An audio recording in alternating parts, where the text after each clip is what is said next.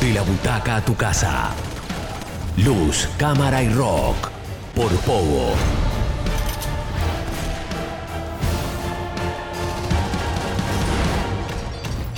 ...97.3...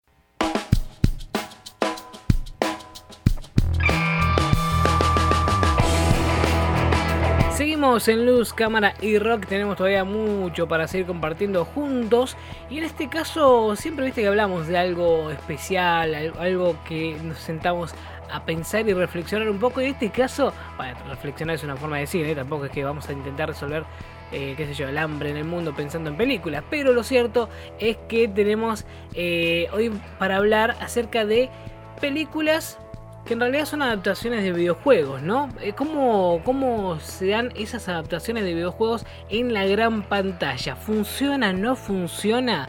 ¿Cuáles eh, fueron los casos en los que funcionó efectivamente? Y vamos a meternos con algunas de las mejores producciones que eh, significaron una buena adaptación de videojuegos a la gran pantalla. ¿Por qué? Porque recientemente tuvimos, por ejemplo, a finales del año pasado, la nueva película de Resident Evil, que se basaba en los primeros dos juegos de la saga eh, de, Capcom. Y después tuvimos, eh, por ejemplo, también la película Uncharted con Tom Holland y Mark Wahlberg, también otra película eh, basada en un videojuego, en este caso de PlayStation, una saga más que importante para esa compañía.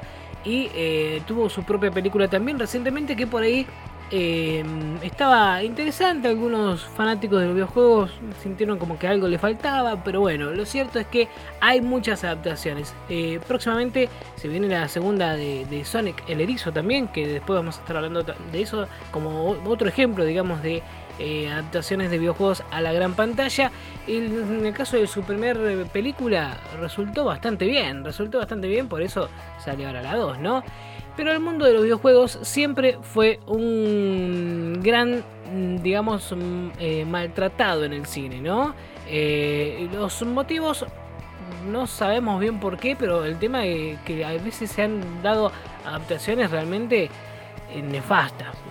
Pero bueno, sin dudas es difícil llevar la emoción de, de, interactividad de los juegos de consola a la gran pantalla, trasladar, por ejemplo, todo un torrente de adrenalina en el que se participa activamente en los videojuegos eh, a una producción pasiva de la misma historia, ¿no? una producción en la que no hacemos nada. ¿no? Recientemente pasó algo así también con el tema de eh, la, serie de Halo, que en algún momento hemos hablado también aquí en Luz Cámara y Rock, donde de repente hay una gran diferencia entre la serie y el videojuego porque justamente va en este sentido, ¿no? En esto de eh, la participación activa versus la, la, visión o el visionado pasivo, digamos, de una producción. En el caso de Halo, algo que pasó y que por ahí desagradó a los fanáticos fue que en el primer episodio el protagonista, el Master Chief, el jefe maestro, se saca el casco en un momento. Y eso en los juegos nunca hubiera pasado porque justamente el chiste, digamos, de Master Chief es que no le conocemos la cara. ¿Por qué? Porque es uno, es el jugador el que lo controla. Entonces, para no ponerle una cara random, digamos, y sentirnos uno cuando está jugando ser el Master Chief efectivamente, es que nunca se muestra la cara de este personaje. Y de repente en la serie se saca el casco y se lo ve. Es un actor debajo de carne y hueso, tiene cara, tiene rostro. Y hay muchos fanáticos no le gustó. Sin embargo, es una forma interesante que han tenido desde la producción de eh, marcar esta diferencia entre un territorio y el otro. ¿no? En el videojuego uno es quien controla al personaje, por eso eh, no se saca el casco nunca, digamos, y, es uno el, quien, el protagonista, porque se mantiene de forma activa siguiendo la historia. Lo controlás, haces lo que querés, y si querés matar acá, matás allá, revivís, lo que sea. Pero en la serie eso no se puede. La serie vos estás sentadito en el sillón mirando lo que está ocurriendo y no podés decidir nada al respecto. Por eso, ese Master Chief, el de la serie, no sos vos. En ese caso, me parece que es una buena forma de demostrar esta diferencia entre videojuego y eh, producción audiovisual, entre el mantenerse de forma em, o participación activa y la participación pasiva, digamos, entre una producción y otra. Eh, la prueba de que mm, eso mm, eh, a ver, es una cuestión también eh, inquietante para muchos, es que en redes sociales siempre están ahí latentes respecto a alguna producción que salga basada en videojuegos y esperando a ver con cierto escepticismo si funciona o no funciona.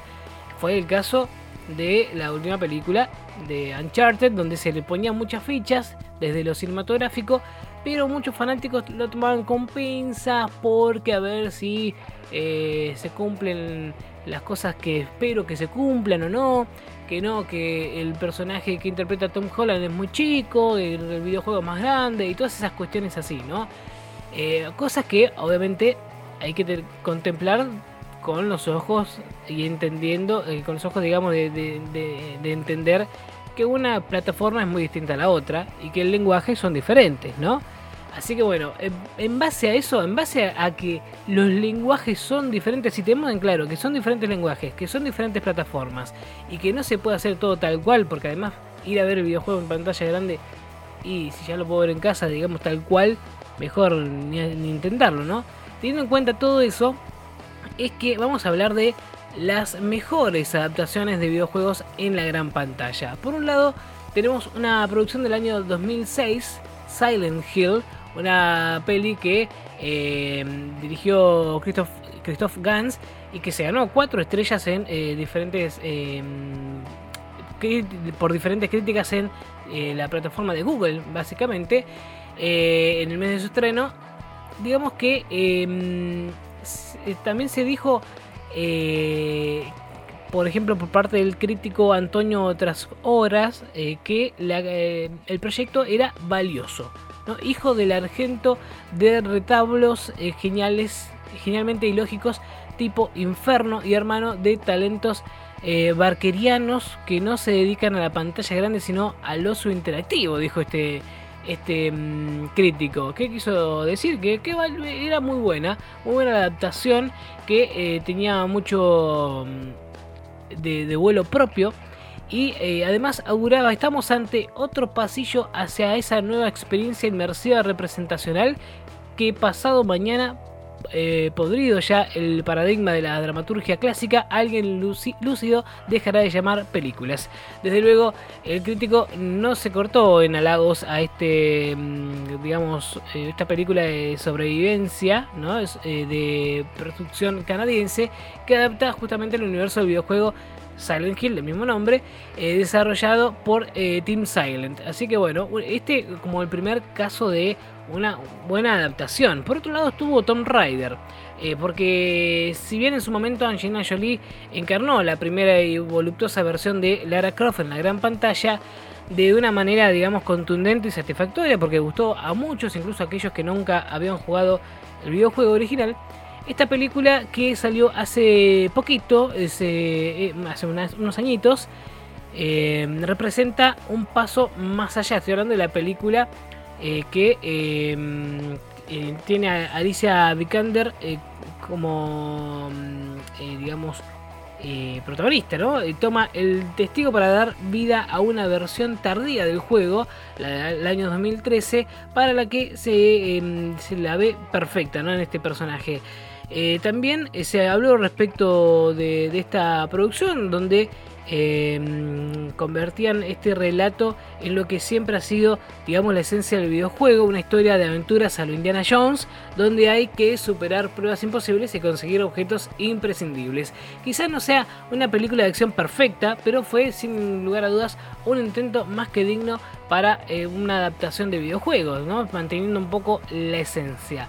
En tercer lugar podemos poner a Sonic, la película del año 2020, eh, después de eh, la polémica primera, primera imagen donde el diseño realmente era eh, del personaje de Sonic era bastante nefasto, ¿no? Eh, finalmente salió la película con el rediseño, todo, un CGI nuevo, y gustó más y la historia la verdad que atrapó más, ¿no? Sobre todo teniendo a Jim Carrey como Robotnik, el jefe, el, el villano, digamos, de esta película, que a mi criterio creo que ese Jim Carrey vuelve a el de los 90, ¿no? Es el Jim Carrey de Exventura, de La Máscara, de Tonto y Retonto, el que tanto nos gustaba ver en pantalla y que había desaparecido durante un tiempo. Ese Jim Carrey eh, volvió, me parece que lo está haciendo muy bien y ahora que se viene la segunda película también, ¿eh? Así que bueno, vamos a meternos con eso también en un ratito. Pero lo cierto es que Sonic, la película del año 2020, también fue una buena adaptación de, esta, de este videojuego. Y después tenemos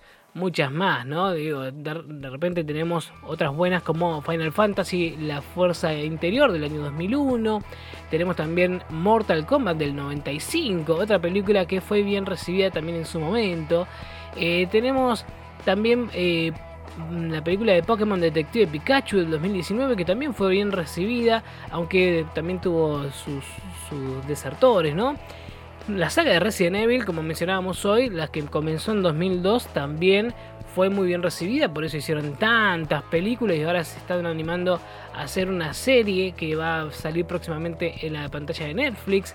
Eh, Street Fighter, también me acuerdo, la película de 1994, Street Fighter, la última batalla por ejemplo, que lo tenía eh, a Jean-Claude Van Damme como uno de los protagonistas. Realmente una producción que, eh, si bien hay muchos que dicen que es una muy mala película, lo cierto es que ha logrado adaptar bien la esencia del videojuego de alguna manera a la pantalla grande, ¿no? Pero lo cierto es que hay muchas, muchas opciones, muchas películas. Bueno, me acuerdo de Assassin's Creed también hace poquitos años. Hay muchas pelis que se han adaptado de los videojuegos a la gran pantalla. Algunas resultan, otras no tanto. Pero lo cierto es que el cine está metiéndose cada vez más con ese tipo de producciones. Eh, y no solo el cine, también en las plataformas, como es el caso, por ejemplo, de la serie de Netflix eh, basada en el videojuego homónimo The Witcher también.